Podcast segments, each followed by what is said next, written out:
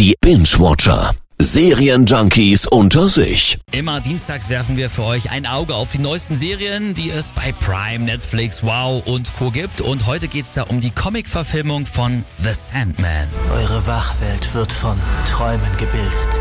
Von Träumen und Albträumen, die ich erschaffe und die ich beherrschen muss.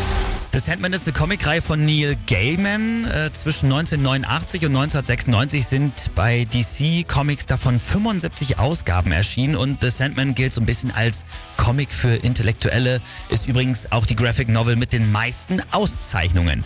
Und schon viele Regisseure und Produzenten haben sich wirklich so in den letzten 20 Jahren an einer Verfilmung die Zähne ausgebissen, aber jetzt kommt wirklich bei Netflix endlich eine Serie zu The Sandman. Albträume haben in der Wachwelt nichts zu suchen. Meine Schöpfungen verweilen im Traumreich. Sie bringen nicht zum Vergnügen in der wirklichen Welt Sterbliche um. Träume sterben nicht, das denkst du doch. Ja, ihr hört schon, das Ganze ist Dark Mystery, also alles sehr düster mit viel geschichtlichen, mythologischen und literarischen Anspielungen. In der Handlung geht es darum, dass Dream, er ist der Herrscher des Traumreichs, der wird für rund 100 Jahre gefangen genommen und muss, nachdem er dann sich wieder befreien äh, konnte, Ordnung in seiner, aber auch in unserer, der sogenannten Wachwelt äh, sorgen und er muss die Objekte seiner Stärke wiederfinden. Ich brauche eure Hilfe. Wenn Träume verschwinden, verschwindet auch die Menschheit. Ich könnte auf Träume gut verzichten, weil ich schon ewig nicht mehr durchgeschlafen habe.